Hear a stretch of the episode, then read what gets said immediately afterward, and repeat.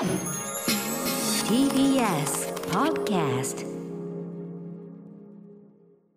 時刻は6時30分になりました。12月20日火曜日 TBS ラジオキーステーションにお送りしているアフターシックスジャンクションパーソナリティの私ライムスター歌丸です。そして火曜パートナーの宇垣美里です。ここからはカルチャー界の気になる人物動きを紹介するカルチャートーク。今夜のゲストはアニメ評論家の藤津亮太さんです。リモートでのご出演です。よろしくお願いしますよろしくお願いします。はい藤津さんよろしくお願いします。今年もいろいろご紹介いただきました。改めて藤津さんの、えーご紹介をしておきましょう。はい。1968年静岡県のお生まれアニメ評論家さんです。主な著書に私の声優道僕らがアニメを見る理由アニメと戦争アニメの輪郭増補改訂版アニメ評論家宣言などまたインタビューレビュー解説ブックレットパンフレットの構成なども手掛けていらっしゃいます。はい、えーとまあ、前回のご出演の時はねあのガンダムのね彗星の魔女、しねあれとかめちゃくちゃ面白いの始まる。あとあの鬼も見たんですよ。堤大輔さんの。あこれもネットフリックスだけど、はいはいめちゃくちゃ良かったです。これもっと人気出ていいそうですよね。もっと皆さんに見てほしくて話題になってほしいですはい、よね。ぷぷいぷいはいモルカー級に人気出ていい作品だと思いました。さすが堤大輔さんだと思って。はい。あの、ドドツ、わっしょいわっしょい、ドドツコドンって、みんなで一緒に踊りたくなると思います。はい。さあ、ということで、えー藤津さん、今夜はどんなお話をしてくださるんでしょうか？はい、えー今日はですね、もう一度見て噛み締めたい、今年公開されたおすすめのアニメ映画をご紹介します。はい、藤津さん、よろしくお願いしお願います。します After Six Junction. 生放送でお送りしていますアフターシックスジャンクション今夜はゲストにアニメ評論家の藤津亮太さんをお迎えしていますはい、えー改めて藤津さん、よろしくお願いします。はい、よろしくお願いします。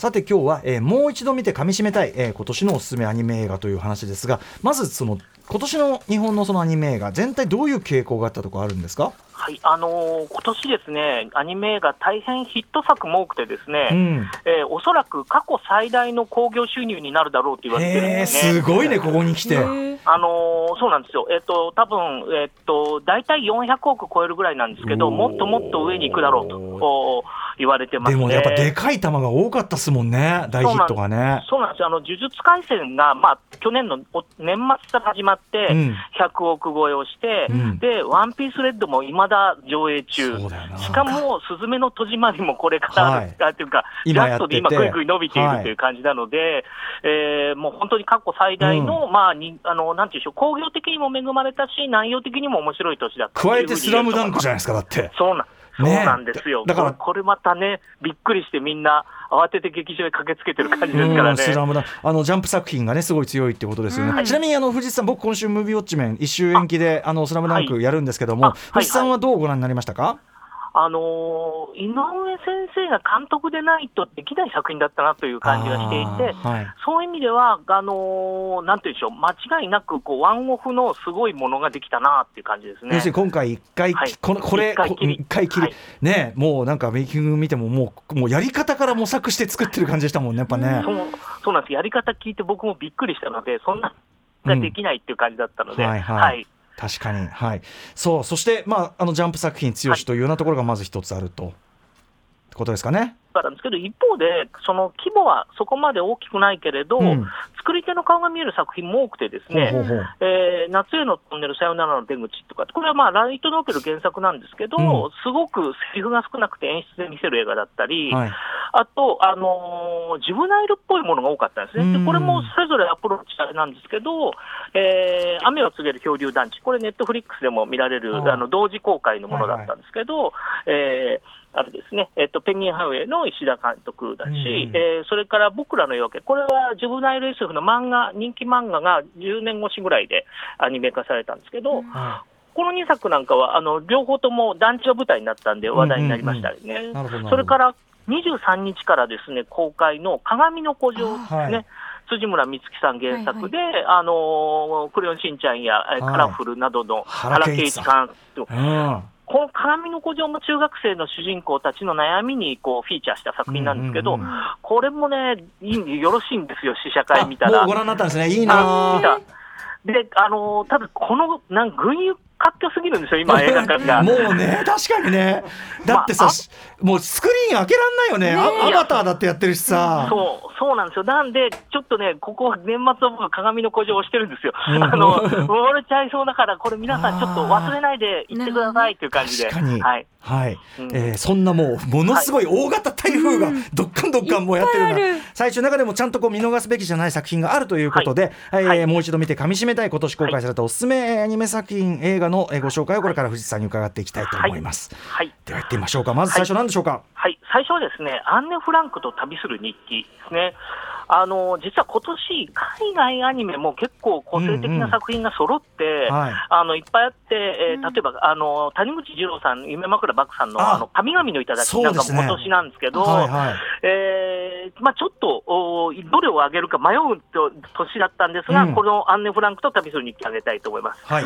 あのこれ、アンネ・フランクと旅する日記は、えーあれなんですね、えっと、戦場でワルツォのアリ・フォルマン監督が作った作品なんですが、そうなんだ。あのーアンネの日記ってまああるわけですけど、うん。あのアンネ・フランクはその日記をその架空の友達キティに当ててっていう体裁で書いてたんですね。うん。で、その映画では、そのキティが現代に、あのなんていうんでしょう、人間として現れちゃうんですよ。うん。雷が落ちたショックで。うん。で、私の友達のアンネはどこにいるの？と言って、現代で探し始めるんですね。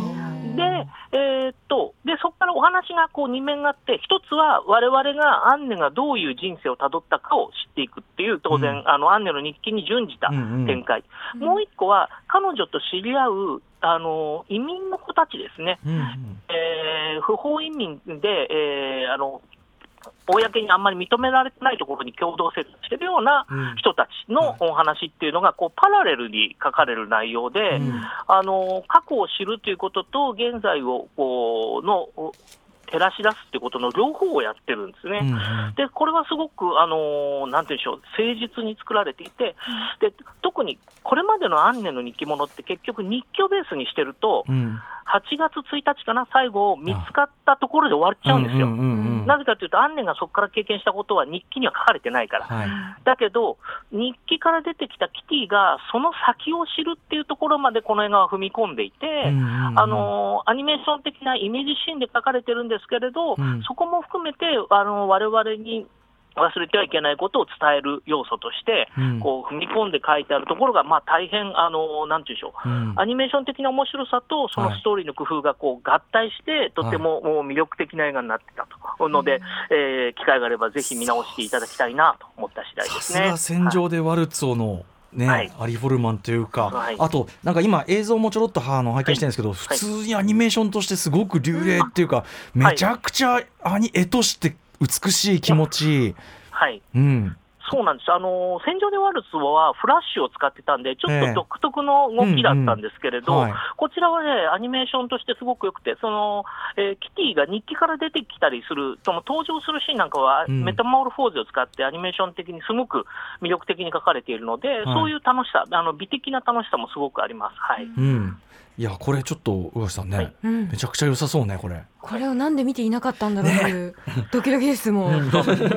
アンネ・フランクの旅する日記、えーはいご紹介いただきました。はい。続いていきましょうか。はい、続いてはですね、えーっと、これ2月18日公開ですけれど、えーグッバイ・ドングリーズという作品です。はい、あ予告で見たな。はい。はいこれはあのー空よりも遠い場所の監督の石塚敦子監督が脚本監督をした、まあ、オリジナルの映画で、えーなんですけれど、うん。これはあの空よりも遠い場所テレビシリーズは女の子たちの話だったんですが、うん。今度は男の子3人の話なんですね。うん。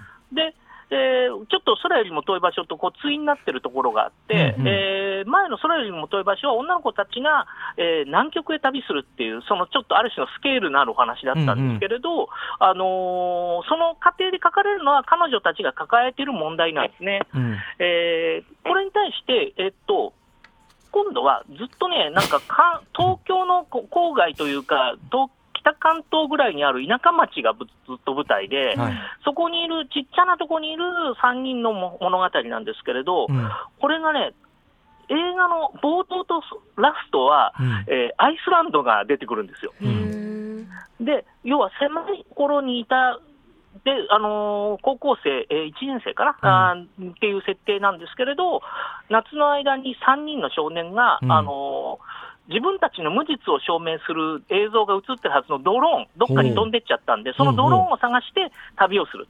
で旅をする過程で、えー自分たちがいるところがちっちゃいところだって知るんですけど、あの旅がそうじゃなくて、なんていうの、旅の間にいろいろコミュニケーションをしていくことで、うん。えーっとね、考え方が変わるんですね、世界としてが広い世界を見て変わったんじゃなくて、考え方が変わって、うん。で面白いのはその、青い写真が主人公がずっと持ってるんですけれど、それをその友達の一人が見て、これは青い写真じゃなくて、赤を撮った写真でしょっていうシーンがあるんですよね。で、それ何かとよく見ると、あの、ブレて、テントウムシが飛んでる絵が写ってるんですよ。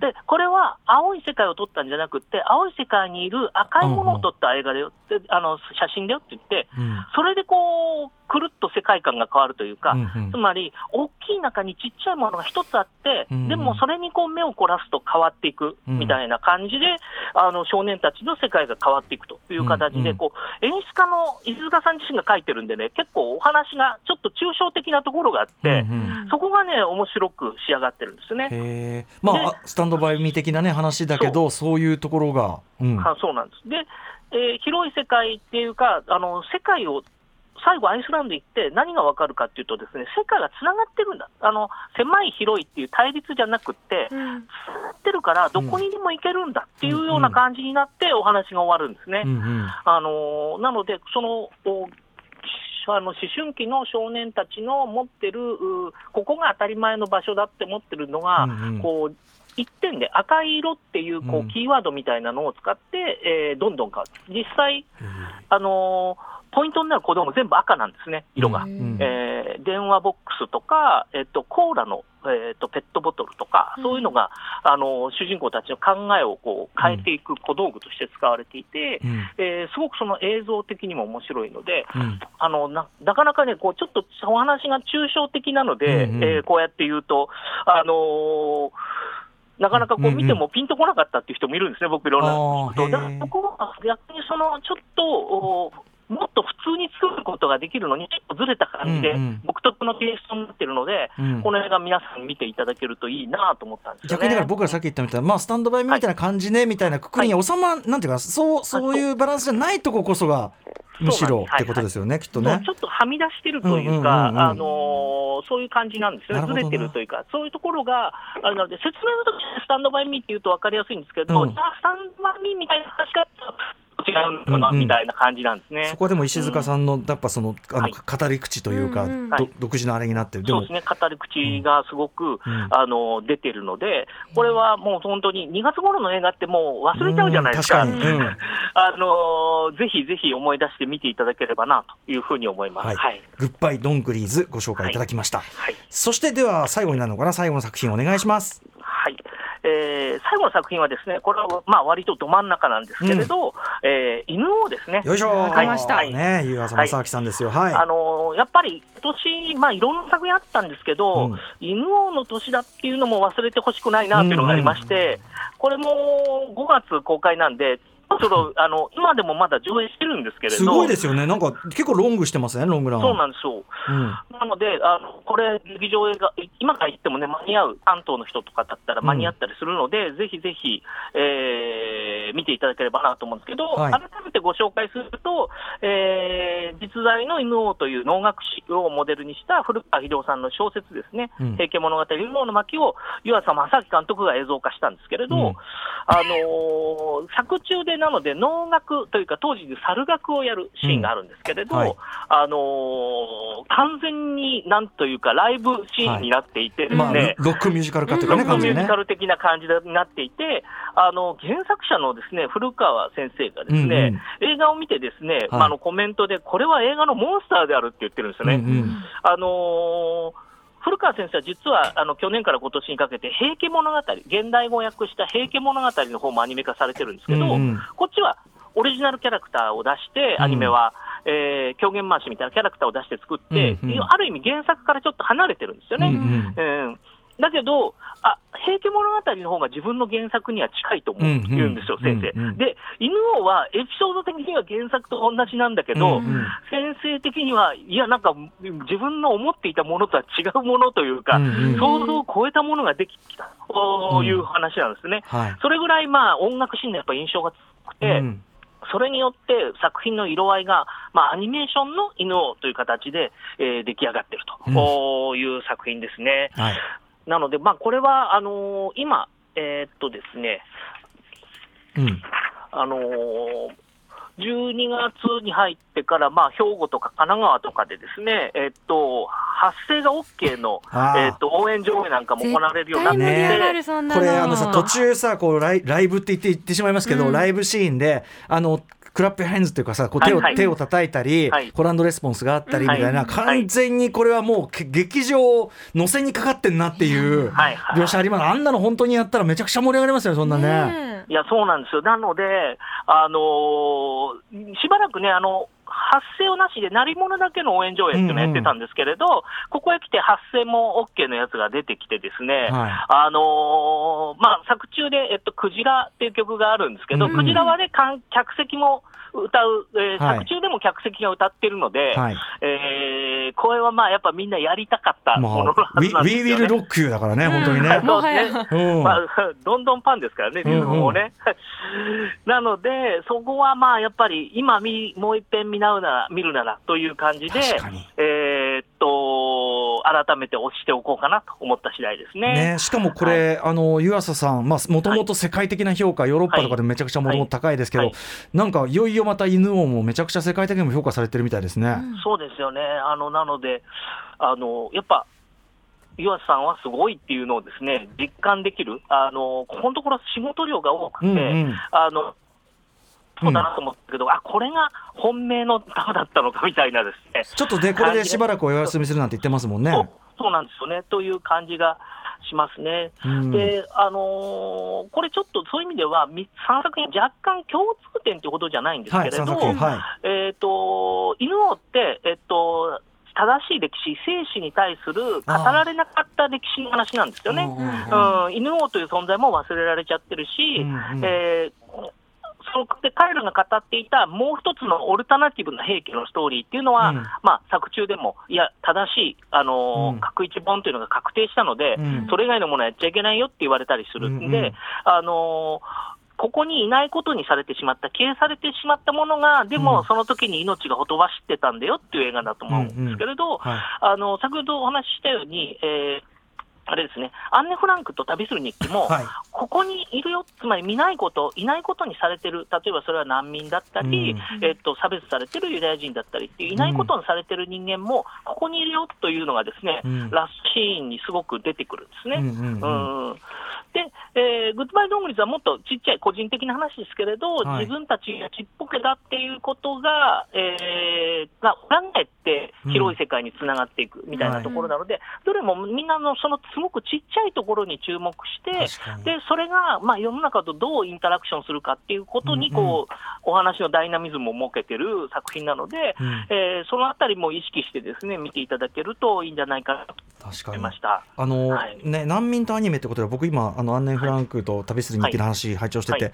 あの、あまあ、アリ・フォーマンの話もあ,、はい。あのあったりするアリ・フォルマンの話も出たから、ふあのフリーをすごいねあれもあったなっていう、難民とアニメ、う。んだからアニ,、メというのがなんていうのかな、はい。実写とか他の方法では描きえない視点とか、はい。この方法以外では描きえないそのなんか物語みたいなものをはい。やるツールに今すごいなっててだからはい。絵空物語だけじゃなくて、はい。現実の今あの藤井さんがおっしゃった、はい。現実の語られ得なかった側面をやる、語るそのメディアとしてすごい今機能してるなと思って。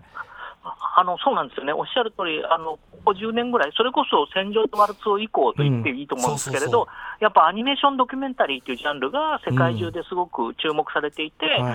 あのそういう意味ではね、この世界の片隅になんかも、うんうんうん。あの原作は漫画なんですけれどえっと、そこに人が生きていたという事実を記録する要素というのがあって、うんうんあのあれやっぱり世界の世界的なそのアニメーションドキュメンタリーの潮流ともこう、まあ、リンクしてるようなところがあるんですよね。はい、うわーそうだ。今ちょっと鳥肌立っちゃった、そう言われると、はっときますね。あね。そうなので、うん。そうのそのあたりはあの世界的な潮流として、やっぱこれから注目の要素だと思うんですよね。はい。アンネ・フランクと旅する日記これちょっとねやばかったですねちょっとね。ね、気になります。これは見ないと。うん。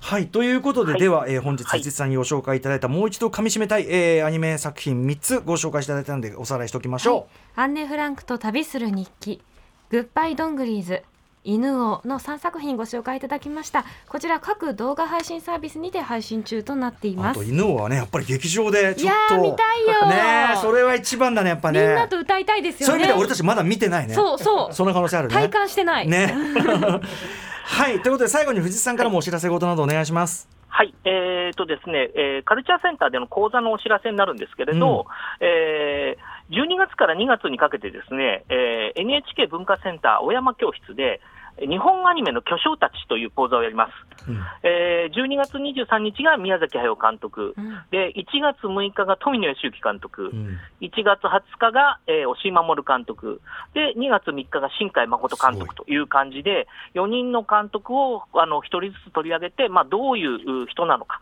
あーということをですね、概論をお話しするというものですので、まあ、あの結構おー力を入れてレジュメを今作っていて、うんうん23日に宮崎駿監督があるので、うん。えー作ってるので、もし、だうん。あのご興味ある方はぜひよろしくお願いします。すいません、おはい。忙しいところ、これ。これ、いえ。えっと、参加したい人はあれですかね、NHK 文化センター。そうですね、あの文化センターの検索すれば、あの申し込み方法出てくると思いますので、うん。はい、わかりましたそちら。でよろしくお願いいたします。はい。はい、ということで、まあ、でも本当に振り返るだに、ものすごい巨大台風というか、が連発してきた1年でしたけど。本当、あのーそれこそ、なんというか、ヒットした映画だけを語ってっても2時間ぐらい普通に潰れちゃうんですよ。うんうんうんあのーしかもね、意外に注目されてないけど、例えばドラゴンボールスーパー、スーパーヒーローって、はいはい全部 3DCG だったんですうんうんうんうんね。スラムプレイスラムダンク的な感じで、スタッフは違うんですけど、そうか、そうか。先生のイラストを動かすっていう発想は一緒な一緒なんですよ。ああ、あの絵を動かすというツールとしての 3DCG か。そうそう。そうななんですよ。るほど。そういうね、トレンドのこう変化みたいなのもあって。東映アニメーションがが今狙ってるとこか。なるほど。ですね。はい。なので、そのあたりも含めていろいろあったので、これ語ると長くなるんですけれど、で、今年はね、テレビも人気作がいっぱいあったんで、うんうんうんなんかね、結構ね、年間ベスト的なもの今、いろいろ求められるんですけど、うんうんはい結構苦労してます。なるほどですよね多すぎて。そうなんで、ちょっとずつこう切り口を変えて出すようにしてます、うんうんうんいろんな作品に触れられるように。いやでも今日の、僕はい、今日の切り口もお見お見事でございました。はいさすがですね。はい、ということで今夜のゲストはアニメ評論家の藤津亮太さんでした。藤津さん、ありがとうございました。ありがとうございましあ今年もおた。世話になりました。また良いお年を。よいお年を。はい。良いお年を。そして明日のこの時間は脚本家映画監督スクリプトスクリプトドクターの三宅亮太さん登場2022年三宅さんの角度のベスト映画発表していただきます After Six Junction.